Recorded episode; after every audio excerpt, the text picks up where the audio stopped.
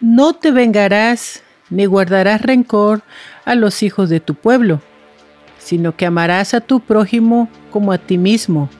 Yo soy el Señor. Bienvenidos a una tarde con Dios.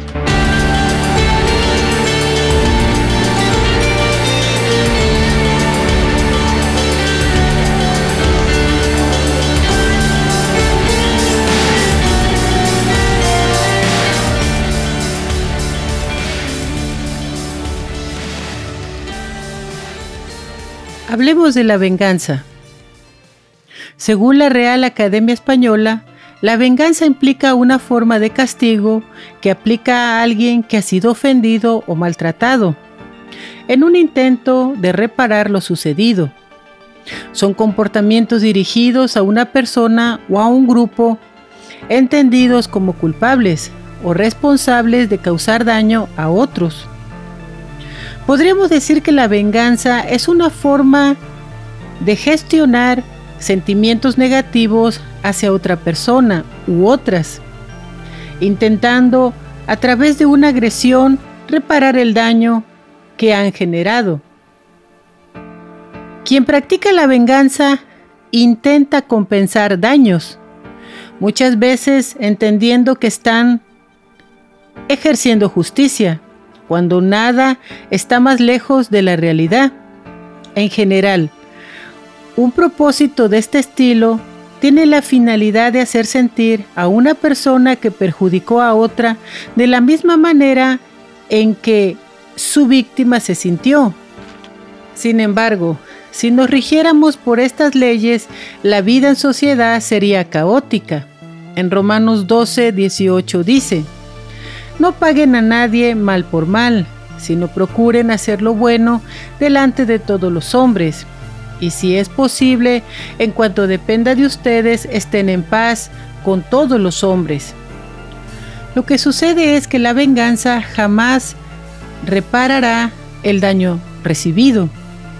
Por ello es necesario reflexionar acerca de ella y por qué no debería practicarse. Pero, ¿Qué en realidad nos motiva a buscar la venganza? Es el surgimiento de sentimientos negativos y la idea de una necesidad de vengarnos. La sed de venganza surge ante un daño o agravio recibido.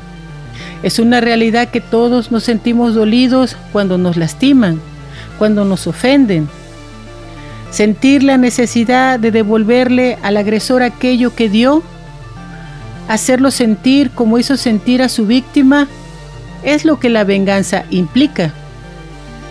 Sin embargo, pensándolo racionalmente, perjudicar al victimario jamás reparará el daño y solo logrará que después de efectuar la agresión te sientas vacío, pues lo sucedido ya no cambiará. Es una realidad que la venganza es poco recomendable y al final deja más desventajas que beneficios. Sin embargo, es peor basar tu bienestar en el mal ajeno. Terminarás siendo un agresor y estarás haciendo lo mismo que el que te dañó a ti. Y se producirá una ola que no tendrá fin. Debemos entender que la venganza no es justicia y que el mal siempre tiene consecuencias y muchas veces un acto de venganza es confundido con cobrar justicia por mano propia ante una ofensa o agresión. Un acto de agresión jamás reparará otro, sino que solo propagará el mal y empeorará las cosas. La venganza persigue un objetivo injurioso antes que reparador. Consiste en forzar a quien haya hecho algo malo en sufrir el mismo dolor que él infligió o asegurarse de que esta persona o grupo no volverá a cometer dichos daños otra vez. La venganza nos da una falsa sensación de justicia ante lo que ha pasado. La venganza consiste en hacer daño al otro con el objetivo de disminuir el sufrimiento propio. La venganza es un rasgo o tendencia que hace que las personas sean más propensas a guardar resentimientos y buscar venganza contra las personas. La venganza estimula emociones negativas provocadas por el daño sufrido como el dolor, la ira o el resentimiento. Que la venganza alivia y repara el daño o calma estas emociones cuando la realidad es totalmente opuesta. El rencor aparece cuando esa ira no ha sido resuelta y no ha podido aceptar el daño y avanzar. Se ha quedado la persona anclada en esta situación y no es capaz de olvidar, mucho menos de perdonar. Al estar anclada en el pasado, el rencor estará presente y eso le provoca un recuerdo constante. Es como si se repitiera esa misma situación, trayéndole sufrimiento y eso se unirá a sentirse insegura de salir o a integrarse a la vida diaria.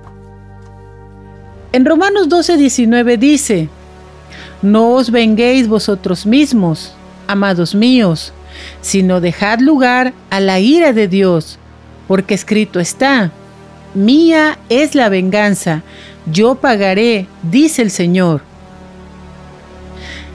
Ya que Dios es quien tomará su causa y velar que se haga justicia, usted puede deponer el deseo de venganza. No tiene que cargar la ira, ni la amargura, ni el resentimiento, ni la venganza. El versículo dice, dejad lugar a la ira de Dios. Entonces la ira de Dios es definida como la venganza de Dios. Mía es la venganza, de modo que la ira está relacionada con la respuesta de Dios a algo que merece venganza y dice, yo pagaré. Así que la ira de Dios es tratada como pago al hombre por algo que éste ha hecho. Pagaré y venganza. La ira de Dios es su respuesta al pecado. Dios no toma venganza sobre el inocente cuando Él paga. Con venganza sabemos que ha habido pecado, hay algo que retribuir, y ya que Él es meticulosamente justo, esa retribución será una venganza apropiada, una venganza adecuada. No será más ni menos de lo que demanda su perfecta justicia. Así que aquí está la definición. La ira de Dios es el enojo estable de Dios hacia el pecado, expresado en la retribución de una apropiada venganza sobre el culpable de pecado. En Deuteronomio 19 del 5 al 7 dice, como cuando un hombre va al bosque con su amigo para cortar leña, y su mano blande el hacha para cortar el árbol, y el hierro salta del mango y golpea a su amigo, y éste muere. Él puede huir a una de estas ciudades y vivir, no sea que el vengador de la sangre, en el furor de su ira, persiga al homicida y lo alcance, porque el camino es largo y le quite la vida aunque él no merecía la muerte, porque no lo había odiado anteriormente. Por tanto, te mando diciendo, reservarás para ti tres ciudades. Vemos que esta es una muerte totalmente accidental. Por eso Dios le dijo a Moisés que preparara tres ciudades de refugio. Si nos damos cuenta en esta historia, eran dos amigos que fueron a cortar leña. Y la cabeza del hacha voló y golpeó a su amigo muriendo instantáneamente. Pero cuando la noticia llegue a sus familiares, ellos van a decir, me mataron a mi hijo. ¿Y quién lo hizo? Pues Julianito de tal. Entonces, cuando una persona tiene un dolor tan grande como la pérdida de un hijo, en realidad no puede pensar. Está en medio del furor de su ira y ¿qué es lo que quiere? Buscar venganza. En Éxodo 21, 23 al 25 dice, pero si hubiera algún otro daño, entonces pondrás como castigo vida por vida, ojo por ojo, diente por diente, mano por mano, pie por pie, quemadura por quemadura, herida por herida y golpe por golpe. Y aquí es donde surge una de las tres venganzas. Esta es la venganza privada. En esta etapa fue el impulso de la defensa o la venganza ratio, o sea, razón de ser, de todas las actividades por un ataque injusto durante esta época. La función primitiva la ejercían los particulares, pues cada particular, cada familia y cada grupo se protege y se hace justicia por, su, por sí mismo. Sin embargo, debido a los excesos cometidos por los ofendidos, al realizar su venganza surgió lo que se conoce como la ley del talión, que no fue otra cosa sino una medida moderadora, pues solo se le reconocía al ofendido el derecho de causar un mal de igual intensidad al sufrido. Muchas veces cuando escuchamos esta ley de ojo por ojo, diente por diente, como lo hemos leído, decimos, oh wow, esto es algo bien fuerte. Sin embargo, esta fue una medida moderadora por el hecho de que cuando la gente se vengaba, excedían en la manera de hacerlo. Por eso la Biblia puso ojo por ojo, diente por diente, mano por mano, que fueran solamente hechas estas venganzas específicas en la parte de la pérdida. Perdió una mano, el agresor tiene que perder una mano. Perdió un ojo, el agresor tiene que perder un ojo, pero no más, porque las familias que estaban eh, en el furor de este enojo, de esta ira, no pensaban y no solamente eh, eh, se, excedían en su manera de, de vengarse. Y ya no solamente era ojo por ojo, sino ya era ojo, diente, cabeza, mano y pie, era todo. ¿Por qué? Porque descargaban ese, esa ira y ese enojo sobre estas personas. En Deuteronomio 19 del 18 al 21 dice, y los jueces investigarán minuciosamente si el testigo es un testigo falso y ha acusado a su hermano falsamente.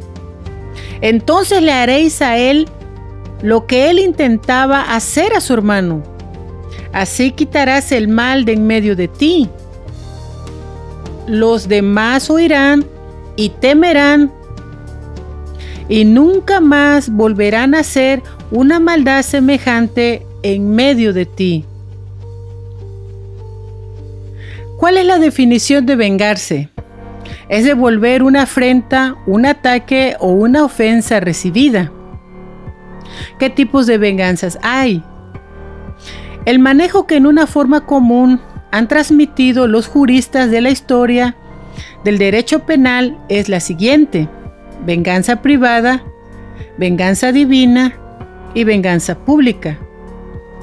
El derecho penal es el complejo de las normas del derecho positivo, destinadas a la definición de los delitos y fijación de las sanciones. ¿Qué es la venganza divina? Al lado del periodo conocido como venganza privada, se gestó dentro de las organizaciones sociales más cultas. El principio teocrático, y este vino a convertirse en fundamento del derecho penal, pues no se castigaba al culpable para satisfacer al ofendido, sino para que aquel expiase la ofensa causada a Dios con su delito. En general, esta época fue manejada por la clase sacerdotal. Las personas buscan venganza cuando sienten que han sido atacadas y sufrieron alguna pérdida o daño injusto. Como resultado sienten enojo, ira, odio, celos, envidia o vergüenza. Son humillados, especialmente si se les hace sentir impotentes, tontos, ridículos, estúpidos o avergonzados. ¿Qué es el enojo? Es un estado emocional que se puede sentir y expresar en diferentes intensidades. Es la consecuencia ante un estímulo o situaciones externas o internas, amenazadoras, involucrando cambios en nuestra mente y nuestro cuerpo.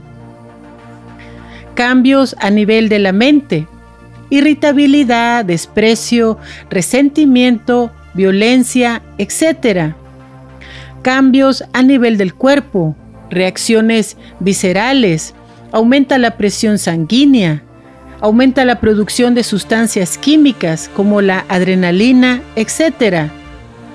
Las formas más comunes de expresar el enojo, gestos faciales, lenguaje corporal, agresiones verbales y agresiones físicas. ¿Qué es lo que hay detrás del enojo? El enojo en la mayoría de ocasiones puede ser una máscara para esconder un sentimiento o preocupación muy profundo e hiriente. La agresividad que surge del enojo puede ser dirigida hacia otra persona o situación, es decir, nos desquitamos con otras personas por el malestar que sufrimos inconscientemente. Venganzas tan terribles como la historia de Timur y de Marat, dos hermanos rusos residentes de la localidad de Perm, que asesinaron a su hermano Nafis después de que éste delatara a uno de ellos de haber matado a su vecino de enfrente, con el que no se llevaban bien. Tras pasar 10 años en la cárcel por el suceso, Mascando su venganza, el hermano mayor convenció al otro hermano de matar a su hermano menor. En el titular del periódico apareció como Andrei Romanovich Chicatillo, el carnicero de Restrov. Ellos guardaron el cadáver de su hermano menor por seis meses y se lo fueron comiendo poco a poco para eliminar las pruebas. La venganza por errores sufridos. El sujeto se siente tratado peor de lo que cree merecer y piensa pagar con la misma moneda. La venganza por honor. El honor del sujeto se ha visto afectado de manera intencionada y pretende demostrar que para él es algo intolerable ¿Cuándo se da la venganza? La venganza es un sentimiento que viene motivado por la ira o el enfado de quien se ha sentido humillado o dolido y quiere devolver el daño padecido de una forma consciente. Ser vengativo es querer hacer daño a las otras personas y desvía al individuo del camino que debe seguir para ser feliz. Puede ser en un momento determinado que la venganza parezca una buena opción, pero a la larga puede ser perjudicial. ¿Cuál es la venganza fría? La venganza es un plato que se sirve frío. Esto sugiere, si alguien nos hace algo malo, es mejor devolvérselo más tarde, no inmediatamente. La venganza puede ser satisfactoria si se inflige inmediatamente. La venganza es un deseo impuro de autosatisfacción que nos hace sentirnos jueces y verdugos, seres perfectos, como para poder castigar por nuestra propia mano a quien creemos que se ha equivocado. La ira se refiere a un estado emocional caracterizado por sentimientos de enfado de intensidad, que puede ser causado por sucesos externos o internos. Aunque vivamos la ira como algo negativo, no deja de ser una emoción. Y como toda emoción, es necesaria y adaptativa. La ira moviliza a actuar y a defendernos, a luchar en situaciones que no nos parecen justas. La ira se caracteriza por un incremento rápido del ritmo cardíaco, de la presión arterial y de los niveles de noradrenalina y adrenalina en la sangre. También es común que la persona que siente ira se enrojezca, sude, tenso sus músculos y respire de forma más rápida. Si bien la ira no es asociada a ninguna enfermedad concreta, pero puede ser indicadora y predisponer a trastornos afectivos y de la personalidad. Un estado de irritación constante influye negativamente sobre la atención y el estado de salud general de una persona, estando relacionada con trastornos cardiovasculares, úlceras, cáncer o enfermedades asociadas al dolor crónico. Lo que inevitablemente genera la ira son consecuencias negativas en las relaciones sociales y personales. Los episodios agresivos pueden ser precedidos o ir acompañados de lo siguiente, irritabilidad, aumento de energía, pensamientos recurrentes, hormigueo, temblores, palpitaciones y opresión en el pecho. Recuerda, a menudo lo que hacemos o decimos cuando estamos enfadados nos afecta mucho y a veces tomamos decisiones de las que luego nos arrepentimos y por eso es importante aprender a manejar la ira. La ira mortífera. La venganza es la respuesta instintiva natural ante el insulto y la ofensa, que hace que la persona se sienta empatada con quien la agredió. En una encuesta realizada por la revista Psychology Today, en 1983 se hizo la siguiente pregunta. Si usted pudiera anónimamente apretar un botón y eliminar con eso a alguna persona sin sufrir las consecuencias, ¿lo haría? Un 69% de hombres y un 56% de las mujeres dijo sí. Se aniquilarían jefes, exmaridos, esposas, exnovios, la antigua pareja de los compañeros actuales, la actual pareja del ex. El número de asesinatos superaría de modo grotesco las cifras actuales. Es aterrador pensar que muchos de nosotros en condiciones adecuadas podemos potencialmente desarrollar una tolerancia o racionalización ante la injusticia. Parece ser que la hostilidad es un mal demasiado frecuente y además para algunos los agravios no prescriben. El mundo donde vivimos nos valida reiteradamente las reacciones de la ira y sus derivados. La sociedad está llena de modelos de cólera y venganza. La hostilidad humana ha sido desde el principio de la creación. Solo existen dos derivaciones de la rabia. Uno, ventilarla para su superación. O dos, suprimirla volviéndola hacia adentro, lo que puede terminar en depresión y resentimiento. Algunos estudios recientes han demostrado que la descarga de la ira incrementa la excitación emocional del cerebro, causando más irritación en la persona. La ira es producida por el estrés, más la activación es originada por pensamientos tendenciosos y poco objetivos que añaden leña al fuego. La toxicidad de la ira en sus derivadas manifestaciones es un veneno para el cuerpo. Produce niveles elevados de testosterona en los hombres, adrenalina, noradrenalina y cortisol. Los niveles altos y crónicos de testosterona y cortisol favorecen a la arteriosclerosis, que es la causa más común de enfermedad arterial coronaria. El cortisol debilita el sistema inmunitario y reduce la capacidad de combatir las infecciones. Se eleva la presión sanguínea, lo cual obliga al corazón a trabajar con mayor intensidad, aumentando su tamaño y disminuyendo su eficacia.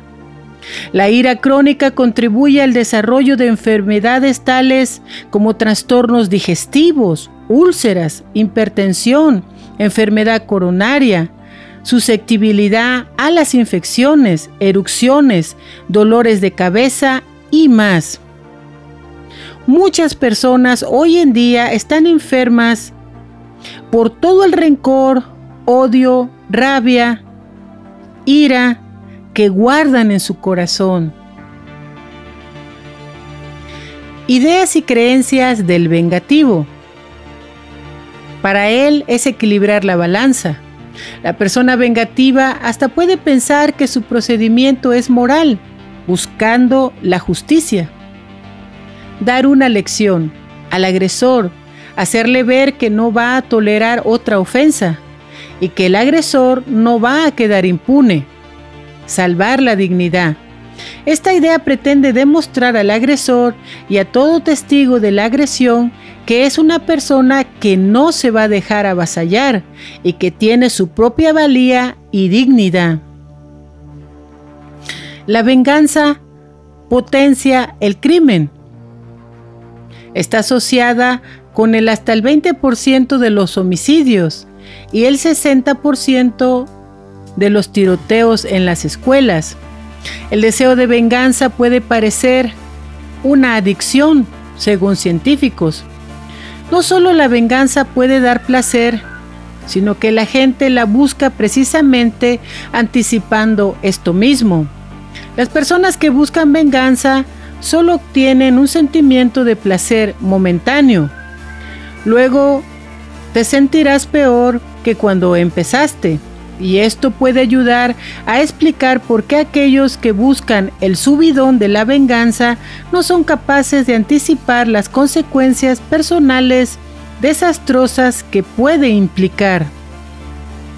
Pensemos en la cultura de las bandas o de las cárceles, donde si te mezclas con la gente equivocada, los ataques vengativos son una consecuencia segura. Si tienes una reputación de ser alguien vengativo, la gente no se va a meter contigo de intentar aprovecharse. Al igual que el hambre, considera la venganza como una necesidad primaria para satisfacer. Solo entonces puede el vengador seguir hacia adelante, porque el objetivo se ha cumplido. De los homicidios cometidos en ciudades como en México, el 77% son cometidos por riñas y venganzas, y el resto derivado de distintos tipos. robo, motivos pasionales, etcétera, etcétera. El 40% por riñas y el 37% por venganza. Casi mitad de homicidios tienen como móvil la venganza. De cada 10 homicidios, 4 son por venganza. Justicia y venganza por mi propia mano. La venganza es la principal causa de homicidios en Costa Rica entre el 2015 y 2021, según un análisis de la Coordinación de Investigación de la Escuela de Medicina. En este análisis se revela que 4.043 asesinatos registrados en estos siete años, 732 fueron ejecutados por venganza o ajuste de cuentas. ¿Por qué la gente tiende a la venganza? Los actos de venganza no solo buscan disuadir un segundo acto dañino por parte de un malhechor, sino que también actuaban como una póliza de seguro contra daños futuros por parte de otros, una señal de advertencia de que eres alguien que no toleras el maltrato, en la vida moderna la traición y el rechazo social duelen. El deseo de reparar ese dolor y mejorar nuestro estado de ánimo puede ser una de las cosas que nos motiva a buscar venganza. Los investigadores, tras estudios realizados, encontraron lo que podríamos sospechar. Vengarse se sintió bien. La venganza puede proporcionar un impulso pero los efectos positivos parecen ser fugaces. Según una nueva investigación de Chester, que aún no ha sido publicada, la venganza puede sentirse bien en el momento.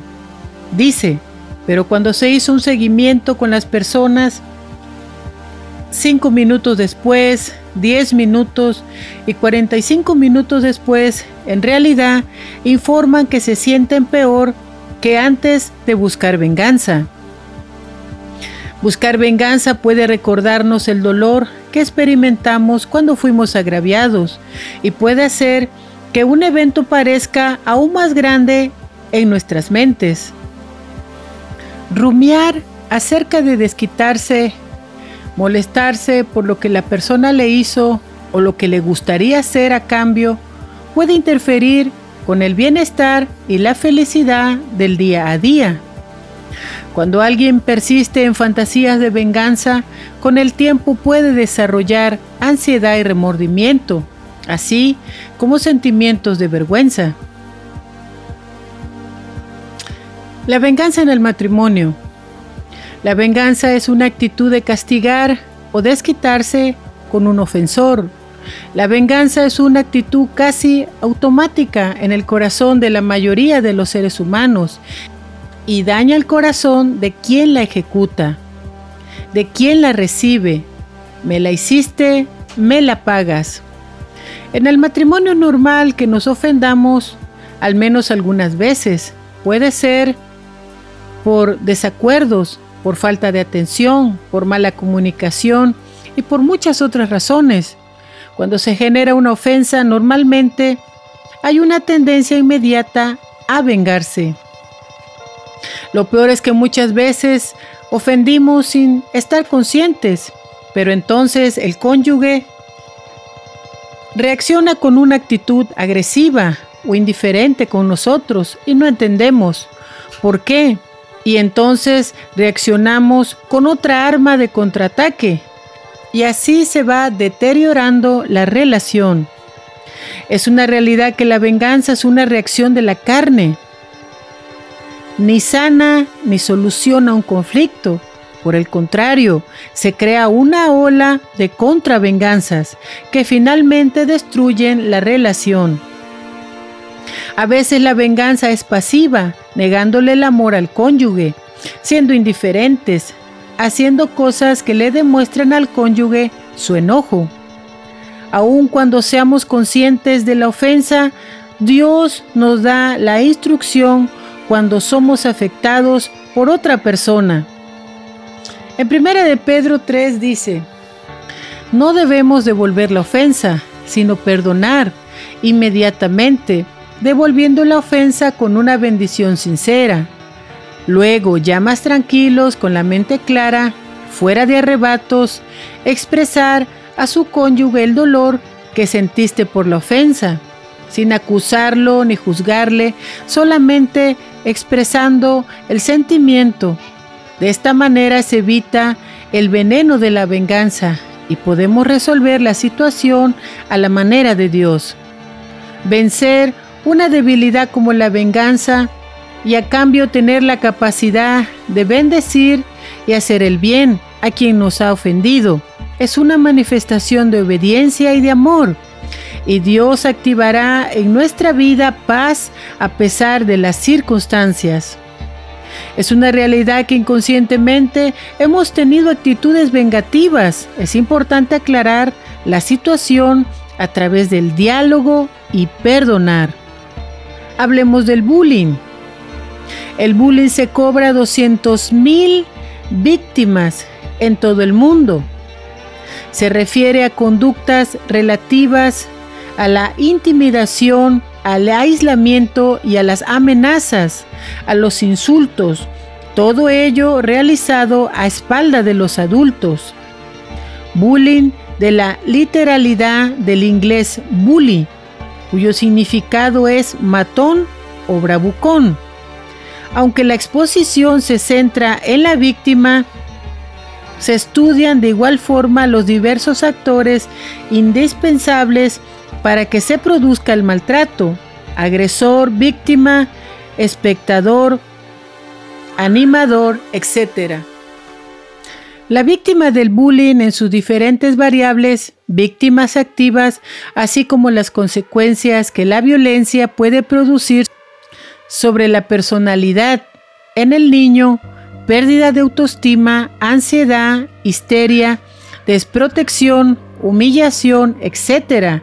Y en un futuro no muy lejano, venganza, tendencia a armas, suicidio, etc.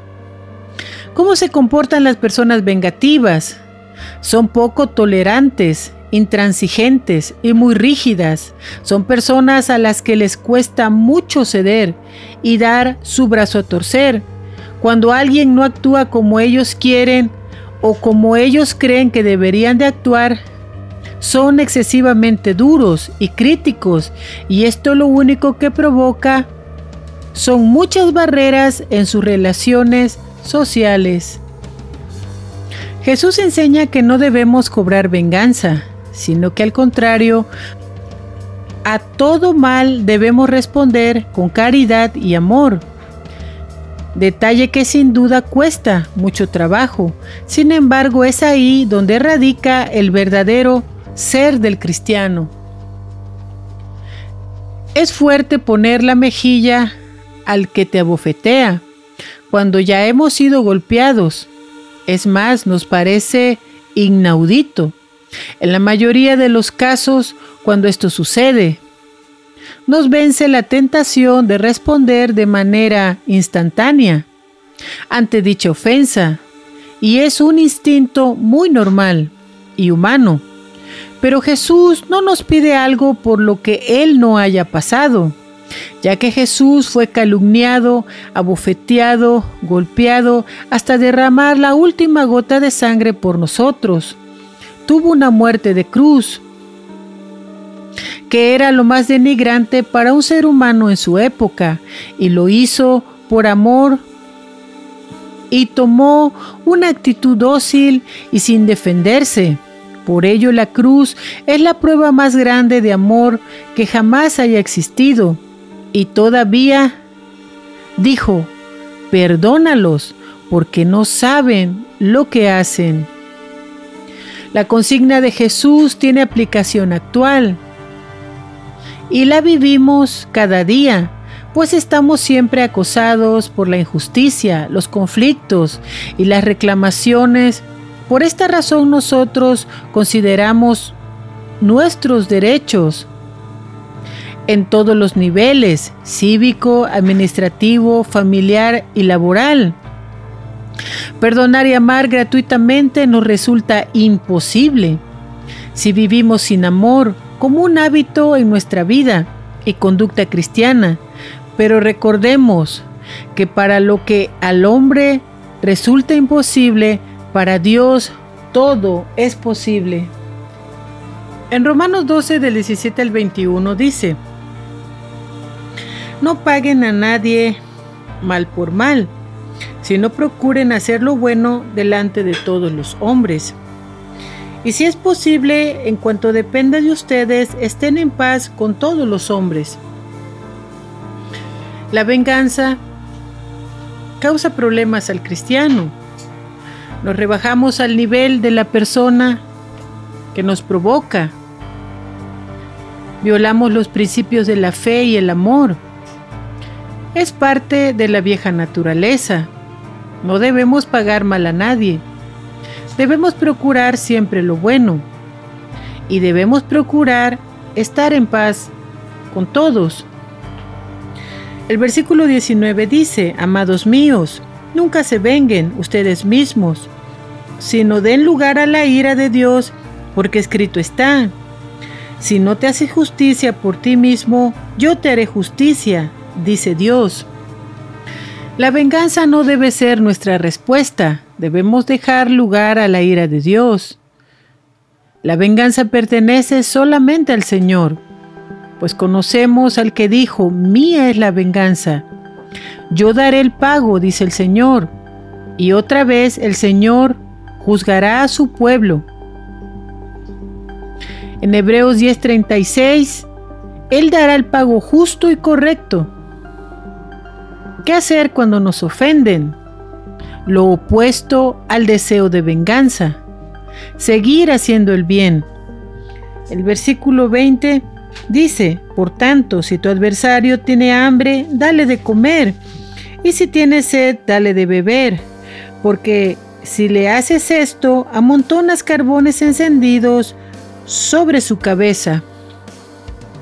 Debemos seguir haciendo el bien, dejar que Dios actúe, no dejarnos vencer por el deseo de venganza. No sean vencidos por el mal, sino venzan con el bien el mal. No digas, yo me vengaré. En Proverbios 20:22 dice, no digas, retribuiré el mal, sino esperan Yahweh que Él te librará. ¿Cuántas veces alguien nos ha hecho daño o nos ha ofendido y decimos, me la vas a pagar? ¿Cuántas veces queremos tomar venganza en nuestras propias manos? La Biblia nos enseña cómo debemos reaccionar cuando nos hacen algo. Tenemos que ser prudentes y pacientes. Tenemos que respirar hasta diez veces y en ocasiones hasta mil, porque la carne es débil. Nunca pagues mal. En 1 Tesalonicenses 5:15 dice, Mirad que ninguno pague a otro mal por mal. Antes seguid siempre lo bueno, unos para con otros y para con todos.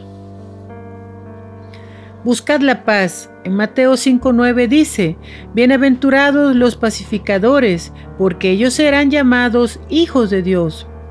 Un pacificador es aquel que está en paz con todos. Paz significa calma. Una persona pacífica es una persona que no usa la violencia o que no es propensa a fomentar conflictos una persona tranquila, sosegada, que no provoca luchas o discordias. Vive en paz, no alterado por guerras o disturbios. Una persona pacífica es la que no tiene oposición ni contradicción, ni se altera en su ánimo, y si lo hace, lo contiene dentro de sí misma, para no dañar, para no ser nociva con sus semejantes. Hoy en día la gente está cansada y harta de la violencia. Y cuando viene alguien y hace algo como robar, secuestrar, lo detienen. Pero no solo eso, sino que los llegan a quemar, matar, torturar. Y quizás los que lo hacen piensan que eso es bueno. Pero la Biblia enseña que dejemos el problema a Dios Una mujer policía en Estados Unidos entró a un departamento pensando que era el suyo. Por error. Esta mujer vio a alguien adentro, se espantó, sacó su pistola y lo mató.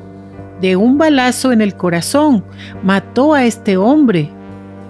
Fue a juicio, se halló culpable y le dieron 10 años de cárcel. Pero antes de darse la sentencia, el hermano de la víctima habló con ella y le dijo, Sabes, no te deseo ningún mal, lo único que te deseo es el bien.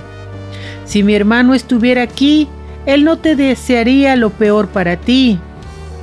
El deseo de mi hermano y el mío es que tú puedas aceptar a Cristo como tu Salvador. Y le abrazó. Él no se vengó, sino le perdonó. Descansó más perdonando de esta manera a que todos los días estuviera pensando que se pudra en la cárcel. Es difícil, pero es la manera en la que Dios nos pide que actuemos. Dios no solo quiere que pagues bien por el mal que te han hecho, sino que también aprendas a perdonar. En Mateo 5:44 dice, Pero yo os digo, amad a vuestros enemigos, bendecid a los que os maldicen, haced bien a los que os aborrecen, y orar por los que os ultrajan y os persiguen. En Marcos 11:25 dice, y cuando estéis orando, perdonad si tenéis algo contra alguno, para que también vuestro Padre que está en los cielos os perdone a vosotros vuestras ofensas. Aquellos que hacen el mal constantemente, un día esas personas van a caer. No te preocupes, quizás te hicieron algo, pero Dios lo ve todo y ve las injusticias que a nosotros nos hacen y cuántas veces tú y yo podemos dar cuenta que lo dejamos todo en manos de Dios. Entonces, ¿debemos dejar que los malvados triunfen?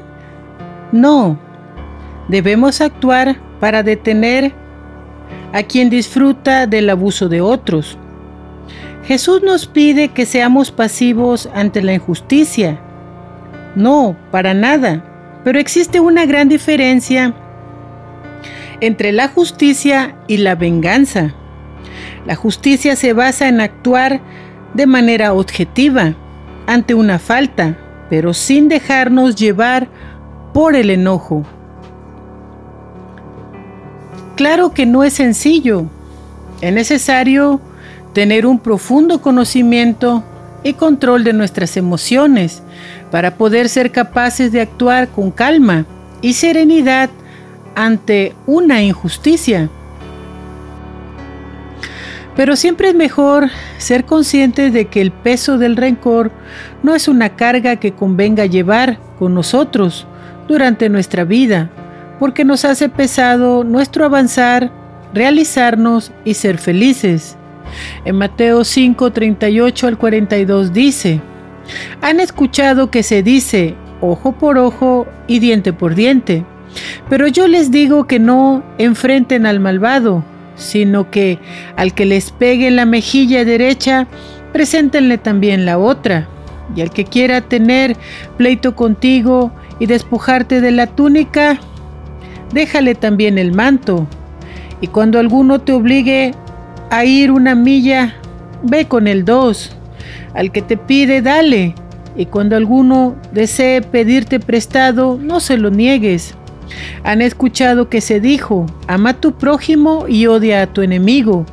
Pero yo les digo, amen a sus adversarios, bendigan a los que los maldicen, hagan el bien al que los aborrece, y oren por los que los llevan por la fuerza y los persiguen, para que sean hijos de su Padre que está en el cielo, porque él hace salir su sol sobre buenos y malos y hace llover sobre justos e injustos.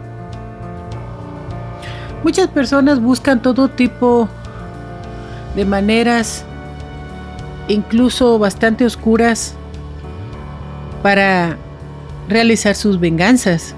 Entre ellas, hay hechizos de venganza rápidos y efectivos en la brujería y en las cosas de lo malo que pueden provocar daño a nivel psicológico, provocar pérdida de la razón o cambio de personalidad en el comportamiento, produciendo embriaguez, drogadicción y prostitución, pero también se puede producir un daño a nivel social, provocando deterioro en las relaciones, provocando pérdida de trabajo, de bienes, empobrecimiento, provocando ruptura en la familia y trayendo mala suerte, infortunio, provocando quiebra en todos los aspectos de la vida, de manera que un hechizo de venganza es uno de los más fuertes que pueden existir. Sabemos que este tipo de cosas solo se rompen con oración y ayuno. Hablemos por un momento de la venganza de Axalón. Esto lo encontramos en 2 Samuel 13 del 23 al 29. Axalón era uno de los hijos del rey David, conocido por su buena apariencia y su ambición. Sin embargo, tenía sentimientos negativos. La hermana de Axalón, Tamar, es violada por su hermano Amón. Y Axalón se enoja, pero él espera el momento adecuado para vengarse. En 2 de Samuel 18 del 9 al 15, Axalón lidera una rebelión contra su padre David, buscando tomar el trono para sí mismo, y termina muriendo en medio de la batalla. En este breve relato hay una advertencia sobre los peligros de la venganza, las consecuencias que puede dejar la ira, el resentimiento y efectuar una venganza que muchas veces está enconada dentro del corazón. La Biblia contiene muchas historias de venganza y sus consecuencias. Estas historias pueden ofrecernos valiosas enseñanzas sobre la justicia, el perdón, pero también sobre nuestras acciones y sus consecuencias. Es importante recordar que la venganza puede ser un ciclo peligroso y dañino, y que el perdón y la compasión suelen ser más poderosos, curativos. Debemos reflexionar y sobre todo esforzarnos en buscar la justicia, la reconciliación de una manera en la cual se promueva la paz y el amor.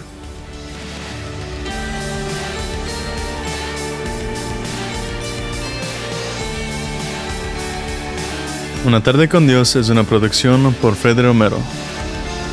La voz de hoy fue Maricruz Medina. Música original por Freddy Romero.